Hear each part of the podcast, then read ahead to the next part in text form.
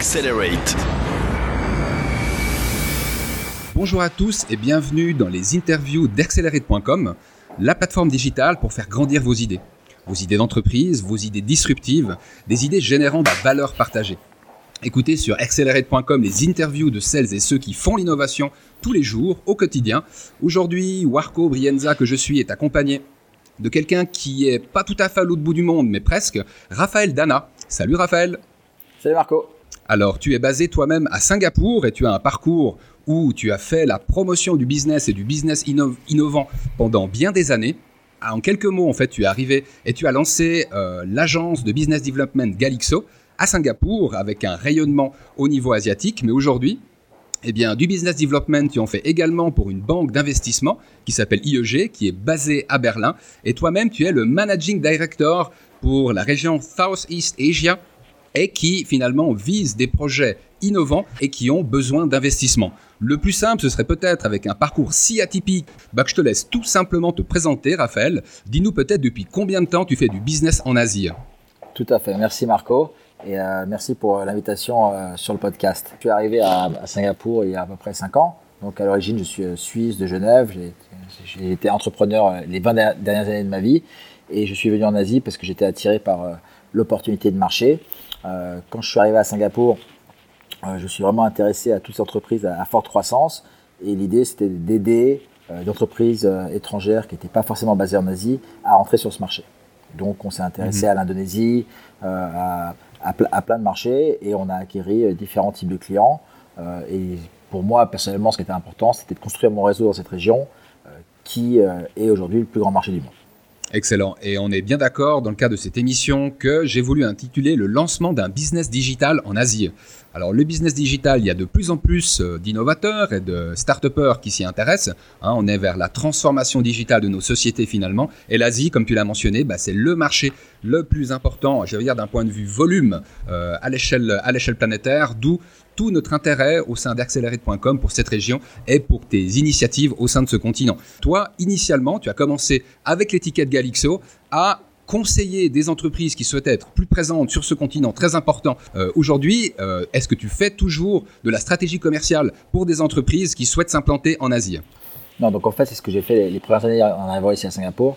Euh, ce qui était surtout important, c'était avant de, passer aujourd'hui à la banque d'investissement, c'était de bien comprendre l'écosystème. Aujourd'hui, chez AIG, on, on conseille que des sociétés qui sont technologiques. On les aide à lever de l'argent, on les aide à vendre leur entreprise.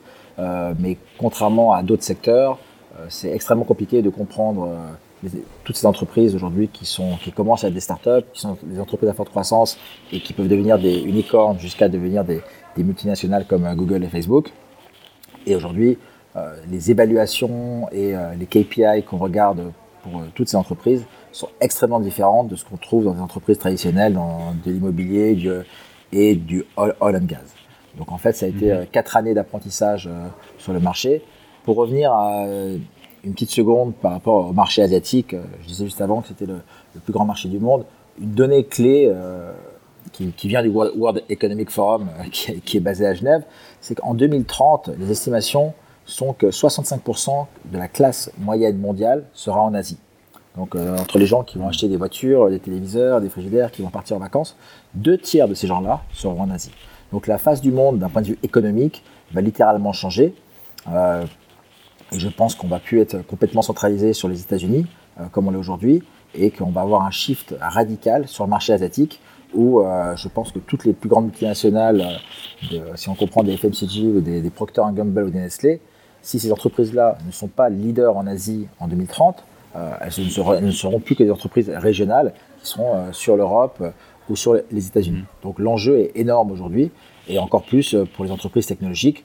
On voit aujourd'hui que la Chine euh, a pris une ampleur avec ses, propres euh, entreprises high-tech, que ce soit WeChat aujourd'hui, qui, qui a pris une ampleur qui est presque aussi grosse que Messenger. Et en même temps, on voit de, l'innovation qui est propre à l'Asie. On a, on a parlé, on a évoqué hein, en introduction ton agence de business development Galixo. On comprend bien, je crois, le business model hein, qui, qui, est lié à cela. Et d'ailleurs, j'ai quelques auditeurs qui connaissent mes activités pour l'agence de conseil en développement d'affaires Audience en Suisse. Donc on va dire à ma petite échelle, je fais quelque chose qui ressemble à ce qu'a entrepris et ce qu'entreprend Galixo. Est-ce que tu serais d'accord de nous dire quelques mots sur le modèle d'affaires de l'entreprise IEG pour laquelle tu travailles, donc une banque hein, qui, est basée, euh, qui est basée à Berlin et pour laquelle tu travailles au niveau du marché euh, du sud-est asiatique? Tout à fait. Donc on, utilise le, terme banque parce que c'est le terme qui vient de banque d'affaires, donc investment banking, mais en réalité mhm. c'est euh, du conseil en fusion et acquisition. Ce qui veut dire qu'on aide des entreprises dans la, dans la technologie à faire plusieurs choses. C'est soit à lever de l'argent, soit à vendre leur entreprise ou soit à acheter des entreprises. Donc en fait, on, est advisor en tant qu'intermédiaire. Euh, ce qui est intéressant dans le modèle d'affaires d'AEG, c'est qu'en fait, cette activité, elle est extrêmement répandue. Euh, une très très grosse part de marché est chez les Big Four, les KPMG, les Deloitte, euh, qui, le, qui le font au, niveau mondial. Mais après, ce qui sont des boîtes de conseil finalement, qui ne sont pas des banques. Tout à fait, mais qui le font dans tous les secteurs. Euh, et aussi qui euh, travaillent au niveau mondial sous une seule marque, mais ça reste des franchises, car euh, chaque pays a son propre PNL. donc, dans le cas précis de IG, on a deux avantages compétitifs qui sont clés. Un, c'est qu'on a une spécialisation au niveau de l'industrie qui est extrêmement claire. donc, on touche que au TMT, technologie, médias, télécommunication, de la start-up à croissance jusqu'à la multinationale. Donc en fait, comme c'est aujourd'hui euh, la technologie rentre dans tous les secteurs. On parle de food tech, on parle de real estate tech, on parle de head tech. Euh, donc le, mot tech se rajoute à n'importe quelle industrie. On a une, disruption qui, euh, qui, est mondiale. Et ce qui nous intéresse, nous, c'est tout ce marché de la tech au sens large et de l'innovation qui va autour. Et aussi de comprendre comment on peut évaluer ces entreprises, comment on peut aussi les amener à ces multinationales qui aujourd'hui, on parle aussi de beaucoup de corporate venture capital, on voit tous les grands groupes qui développent des, laboratoires d'innovation, euh, qui ont leurs propres fonds et qui se disent comment on peut s'intégrer là-dedans. Donc c'est aussi notre rôle de pouvoir amener ces différentes startups à ces gros groupes. Donc un des premiers avantages, c'est la partie euh, d'une concentration sur une industrie. La deuxième partie, c'est notre propre réseau. Euh, Singapour est le dixième bureau qu'on ouvre dans le monde. donc c'est une joint venture que j'ai ouvert moi-même avec, avec AIG mais on est aussi présent à Shanghai, à Mumbai, à Istanbul, à Johannesburg, à New York. Euh, et en fait, euh, ce sont nos, propres bureaux. Donc en fait, ça nous permet, ça nous permet d'avoir directement accès à un réseau mondial d'acheteurs euh, et aussi d'investisseurs pour tous nos clients. Donc quand on fait ici, on est, on est à Singapour. Quand une entreprise de fintech cherche des investisseurs, c'est clair qu'on peut directement avoir accès de Berlin à Zurich, en passant par New York ou Shanghai, directement à nos bureaux et directement leur permettre un accès euh, privilégié. J'allais justement te demander comment est-ce que tes clients euh, chez IEG te trouvent? Comment arrivent-ils jusqu'à vous? Donc en fait, dans, dans chaque pays, et, principalement, je vais plutôt dire dans, chaque ville, que ce soit Shanghai, Mumbai, Singapour euh, ou Berlin, notre rôle, c'est d'être complètement intégré à l'écosystème. Donc ce que j'expliquais avant, la suite logique de Galixo, où pendant 4 ans, euh, j'ai travaillé pour euh, beaucoup de startups euh, et principalement pour, pour Viber et d'autres, et aussi beaucoup participé au niveau local en tant que mentor à, l'université SMU, Singapore Management University. Ce qui est mhm. important, c'est de bien comprendre toutes les entreprises, toutes les startups, de créer un réseau et de connaître tous les marchés capital et private equity, ce que j'ai fait les, les quatre dernières années. Donc en fait, aujourd'hui, ils accèdent directement par nous localement et on peut directement leur donner accès à notre réseau quand ils deviennent clients. Donc, et, Berlin fait la même chose, euh, Mumbai, euh, Shanghai euh, ou New York. Mhm. Est-ce que vous avez des trucs pour pister les bons filons dans chaque pays? Bah, C'est pas qu'on a des trucs, mais on a tous un département de, recherche chez nous. Mhm. Donc en fait, on a des bases de données. C'est clair que chaque news de transaction, de levée de fonds est directement répertoriée. Euh, on suit des entreprises qui sont intéressantes et on voit celles qui potentiellement pourraient faire appel euh, à nos services. Et on essaie de voir aussi mhm. surtout celles qui ont des besoins à l'international. Euh, qui potentiellement... Donc c'est le web qui est ton principal mouchard finalement pour non, non, flairer quelle est la start-up qui vaudrait la peine de garder en ligne de mire. Non, mais on utilise plein d'outils. Ça va de Thomson Reuters à les newsletters de, de Asia et au petit secret qu'on vous donne à un cocktail en train de parler avec deux confrères. donc voilà, c'est un mix de différentes choses qui nous permet de, de récolter et de consolider toute cette information. Les gens arrivent bien à, à visualiser ce qu'on fait. Et je les ai moi-même mhm. utilisés. Hein. C'est euh, Ernst Young qui a vendu ma première société à Genève. Euh, donc euh, ils font aussi du, du, très très bon travail. Mais en fait, euh, suivant les tailles de deals, suivant les industries, euh, je veux dire, les deals gigantesques, ce sont les Goldman Sachs et JP Morgan. après, sur des, des, des, banques de taille moyenne, après on a et ça va jusqu'à des sociétés qui sont purement locales, boutiques, qui n'opèrent que dans la dans la ville, que ce soit à Singapour ou ailleurs. Donc en fait, suivant les tailles de deal, on a différents intervenants. Et, de même pour les industries, euh, on a des boîtes de M&A qui sont spécialisées euh, que dans l'immobilier ou dans le oil and gas. Euh. donc voilà, c'est ce qui fait mm-hmm. Pour avoir un, panorama complet. Tu sais ce que je trouve, trouve intéressant justement dans cette comparaison. J'imagine que beaucoup des start qui nous écoutent régulièrement n'ont pas forcément conscience que à travers une banque, que ce soit une de ces grandes euh, banques corporatistes ou une plus petite banque, euh, bien sûr qu'il y a de l'accès à l'argent, hein, cette ressource qui est tellement importante pour faire croître euh, l'innovation. il y a d'autre part une précieuse partie de conseils euh, de recommandations qui peuvent être faites basées sur l'expérience, basées sur d'autres lancements, d'autres startups qui ont été euh, effectués. Et c'est vrai que cette partie-là, si elle n'est pas toujours visible ou comprise de la part des gens qui commencent à entrer dans le jeu euh, de l'innovation et des startups, elle est clairement évidente hein, pour tous ceux qui sont dans les réseaux où l'innovation se traite, où l'innovation se fait au jour le jour. En fait, j'irai plus loin. En fait, elle est naturelle. parce qu'en en, en, tant que société de conseil, à partir du moment où on va aller voir un investisseur ou un acheteur potentiel, on doit être crédible. Euh, on met quand même notre réputation sur la table, on vient avec, avec un deal potentiel. Donc en fait, quand je dis elle est naturelle, c'est qu'à partir du moment où on rencontre des entreprises et me disent euh, on veut lever de l'argent, on veut vendre notre entreprise, euh, on commence à faire due diligence, à regarder les chiffres clés, à regarder la croissance. Et naturellement, on dit bah, ça, ça va, ça, ça va pas, et ça, on peut pas présenter. Donc on, on, hmm. on aide l'entreprise justement à, à s'affiner, à mieux comprendre et des fois, euh, elle marche très très bien, mais la façon dont elle présente ces informations, de la façon euh, dont elle fait son reporting, euh, ou de la façon dont elle veut créer de la croissance, euh, on les aide aussi pour s'ajuster aux attentes des investisseurs. Et je pense que c'est deux choses mhm. qui sont un peu euh, séparées, même si on a le même but à l'origine, c'est qu'on veut faire une entreprise florissante et qui va réussir. Mais une partie, des fois, dans le business, on, on va dire, il y a des shortcuts, on va très vite et ce qui est normal pour un investisseur. On doit donner des informations qui puissent euh, évaluer euh, et analyser. Quels sont les critères justement qui permettent de bien évaluer un projet d'entreprise technologique ou en lien avec les médias et qui est à forte croissance? Avant tout, je pense que la plupart des investisseurs regardent souvent euh, l'équipe. Hein. C'est un point qui est important, c'est de, de, savoir est-ce que le management et les entrepreneurs qui sont à la tête auront la capacité à, à faire croître l'entreprise. Donc ça, c'est plutôt dans le... par capacité, j'imagine qu'il y a autant des compétences qui sont évaluées que des notions de réseau. Oui, je pense qu'il y a aussi la compétence, savoir c'est quoi le track record, et c'est aussi de comprendre c'est quoi la stratégie. Euh, c'est en, discutant avec, euh, avec les dirigeants, de savoir euh, comment ils, vont procéder. Je pense que en tant qu'entrepreneur, il y a deux choses qui, qui sont toujours très dures à, à peser une fois, j'ai plus la phrase exacte, mais une fois Richard Branson, j'avais lu, avait dit, en tant qu'entrepreneur, c'est toujours difficile de savoir jusqu'à quel point on doit être obstiné pour y arriver et jusqu'à quel point on doit être intelligent pour savoir qu'on va dans le mauvais chemin et qu'il faut pivoter. Euh, et c'est toujours ça qui est extrêmement compliqué. C'est que des fois, il faut aller jusqu'au bout et il faut rien lâcher, mais des moments, il faut savoir s'arrêter pour se dire c'est pas bon ce que je fais, euh, il faut que je réévalue. Et n'importe quel grand chef d'entreprise, euh, tous, euh, des fois se trompent.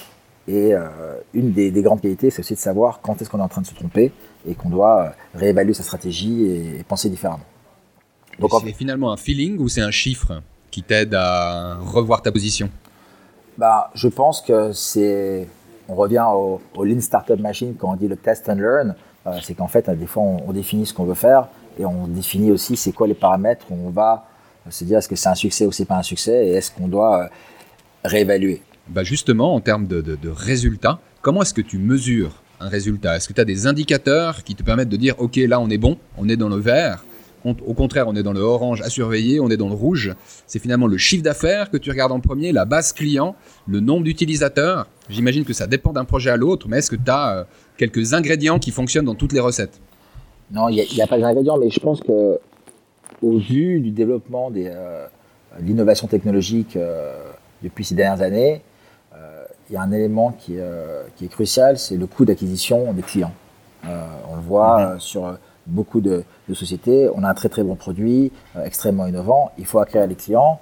beaucoup de, de, channels, Google, Facebook, plein d'autres, pour pouvoir les acquérir. Et euh, de l'autre côté, on a ce qu'on appelle le LTV, le lifetime value, de ce que va nous rapporter ce, euh, ce client. Et c'est de bien se rendre compte qu'on n'est pas dans un, euh, sur un puissant fond où on fait que de perdre de l'argent. et on le voit aujourd'hui, il y a plein de, modèles où la croissance est exceptionnelle, mais en même temps, les investisseurs disent maintenant, il nous faut vraiment qu'on puisse arriver à la rentabilité parce qu'on arrive à des montants énormes d'investissement et on verra si, si on va y arriver.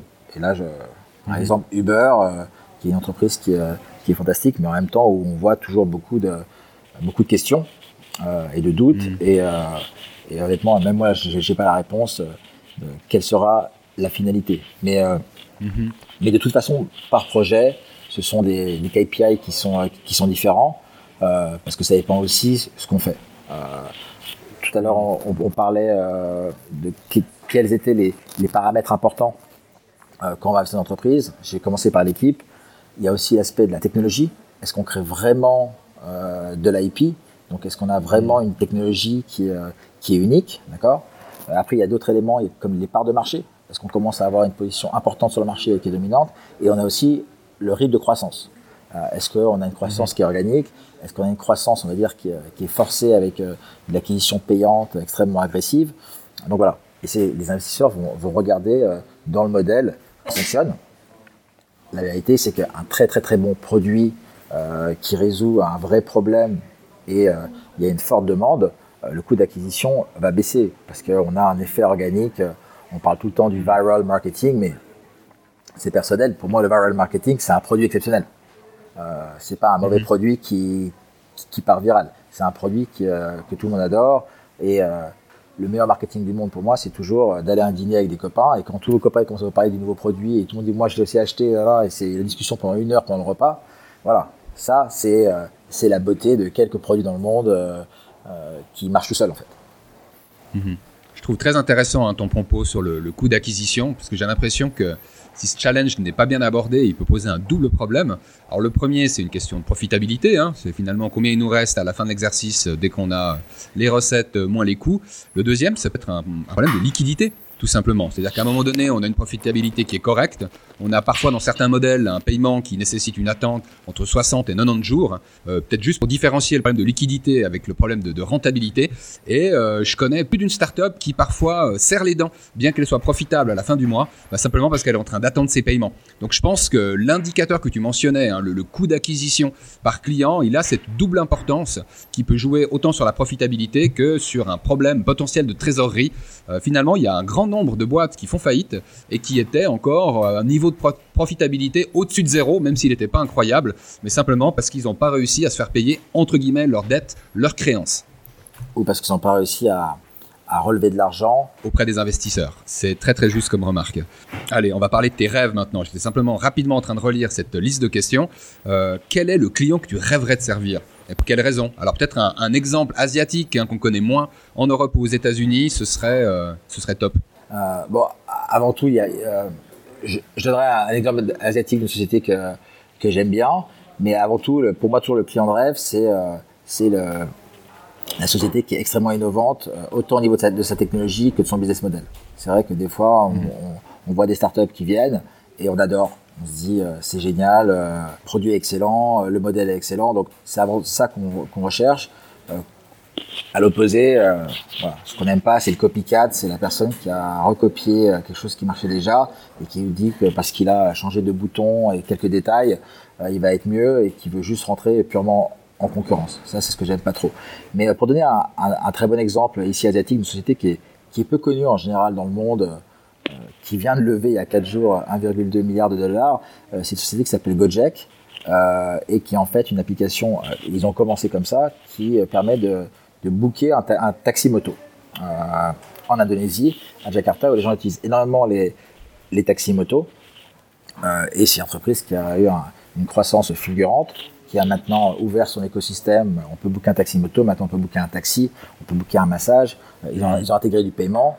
Donc on est sur un écosystème complet et sur un marché qui est énorme, qui est l'Indonésie. Et on est sur une société qui a une valorisation aujourd'hui de 3 milliards de dollars. Donc en fait, on voit que partout dans le monde, dans des marchés auxquels les gens ne penseraient même pas, et là, pourquoi je donne cet exemple? Parce que le taxi moto, c'est propre à l'Indonésie. Donc en fait, dans chaque pays, mmh, Tout à fait. on peut adapter des modèles euh, de business, innovation, qui vont résoudre des vrais problèmes locaux. Et c'est vrai que des fois, des gens essaient d'importer euh, des modèles qui sont euh, extraordinaires, qui viennent des États-Unis, mais c'est pas qu'ils sont pas bons pour l'export, c'est juste qu'ils s'adaptent pas au pays. donc Gojek, mmh. les gens peuvent aller voir leur site et s'intéresser. C'est une très très belle société asiatique indonésienne à regarder et dont on citera le lien sur accelerate.com hein, dans les notes de l'émission. Un petit commentaire peut-être sur euh, ta très bonne remarque hein, concernant les, les, copycats. Ça me faisait penser en fait à une quote que j'ai lue de Peter Thiel, cofondateur de, PayPal. Il a appelé ça le Zero to One Trap. Euh, mentionnant qu'en fait il n'y a qu'un seul Facebook il n'y aura qu'un seul Facebook et un Mark Zuckerberg pour le lancer, euh, comme il y a eu bah, qu'une seule Tesla et, et, et finalement pas d'autres concurrents qui arriveront à la cheville tout simplement pourquoi? Parce qu'ils ont capté à un moment donné une opportunité qu'ils ont réussi à cristalliser. Et euh, c'est vrai qu'ensuite, il y a beaucoup de personnes qui peuvent vouloir améliorer. Euh, par exemple, faire un Facebook bis. Euh, donc, je tairai le nom. Hein. il y a plein d'applications finalement qui ressemblent à Facebook et qui n'ont pas remporté ce succès. Et effectivement, ça coûte moins cher, mais par contre, en termes d'opportunité, bah, ils n'ont pas réussi à répondre à un besoin qui, est, qui a été ressenti, qui a été celui du moment, celui de la population, qui finalement adhère à cette solution-là. Donc euh, attention à ne pas tomber dans le piège mentionné par Peter Thiel également. Et puis euh, l'innovation, c'est passer de 0 à 1. Et euh, effectivement, il n'y a pas d'autre possibilité de le faire. Hein. sinon, on passe à des copies et donc à N. Peut-être avant de terminer cette émission et cette liste de questions, une petite pensée pour nos auditeurs hein, qui sont, certains d'entre eux sont confrontés au challenge commercial que représente le marché asiatique. Alors la Chine d'une part, tout le continent asiatique d'autre part. Et je me demandais, pour celles et ceux qui savent pas forcément par où commencer, qui n'ont pas forcément une base déjà posée euh, en Asie, mais qui réfléchissent depuis un petit moment à comment attaquer ce continent, voire le pays euh, chinois, hein, qui est quasiment un continent à lui tout seul, est-ce que tu aurais quelques recommandations à leur faire? Bah, Peut-être trois questions à se poser. Non, je pense que la question numéro un, et on l'a fait euh, ces dernières années avec Galixo pour certains clients dont Viber, c'est de s'assurer que le produit est bien localisé. Euh, et qu'on comprenne bien les attentes culturelles, euh, légales, administratives de chacun des pays, et même du paiement. Euh, dans certains pays d'Asie du Sud-Est, les cartes de crédit sont pas très bien répandues. Donc voilà. Donc ça, c'est pour moi, je pense que le, premier élément, c'est avant de se dire, c'est est-ce que mon produit va plaire, c'est dire est-ce que déjà il est adapté, est-ce que euh, mm-hmm. il est complètement localisé? Donc ça, c'est le point numéro un. Euh, là, comme on a quand même une petite orientation suisse, je pense que ce qui est important après, c'est de voir euh, quels sont les atouts euh, qu'on a, par exemple, pour parler de sociétés suisses. Et là, je pense plus à l'engineering, à la finance, à beaucoup de choses qu'on peut directement apporter où on a des, des know-how qui sont forts, d'accord? Donc c'est de et reconnu comme tel. Voilà, et c'est de capitaliser là-dessus. Sur un aspect plus B2C, je pense que c'est un peu plus difficile. J'ai travaillé 15 ans en Suisse, on est sur un petit marché, donc je pense que la, partie consumer, c'est pas une, des parties où on est forcément le plus fort. Euh, et je fais abstraction de, nos monstres géants comme Nestlé ou, euh, qui sont les rois du consumer, mais je dis dans la, dans, la culture locale, euh, on a un petit marché. Donc le scale qu'on peut avoir sur des marchés comme l'Indonésie de 150 millions ou la Chine, je pense que c'est pas forcément là où je me concentrerais si j'étais une entreprise helvétique, mais je regarderais plutôt me dire si j'ai un très bon software dans la finance ou euh, un système euh, dans le processing engineering, ou ce genre de choses, c'est de dire là j'ai une vraie valeur ajoutée et comment je peux directement euh, l'amener sur le marché.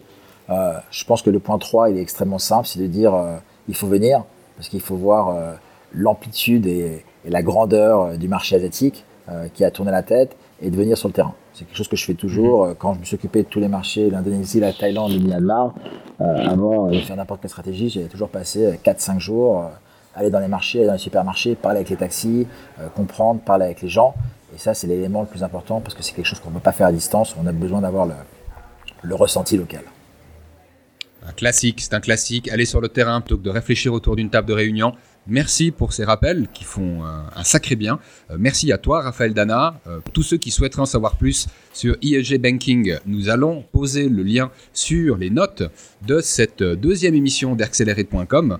vous pourrez évidemment retrouver toutes nos émissions et nos contenus sur le site d'Accelerate.com. Si vous avez une question pour Raphaël Dana ou pour moi-même, n'hésitez pas à la poser alors sur le site ou via Twitter, euh, Warco Brienza en un mot.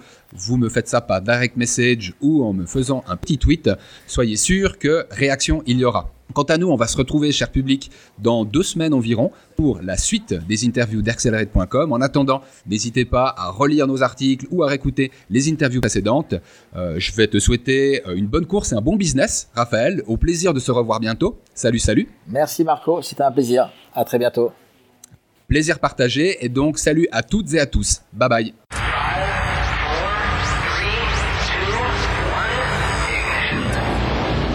Accelerate.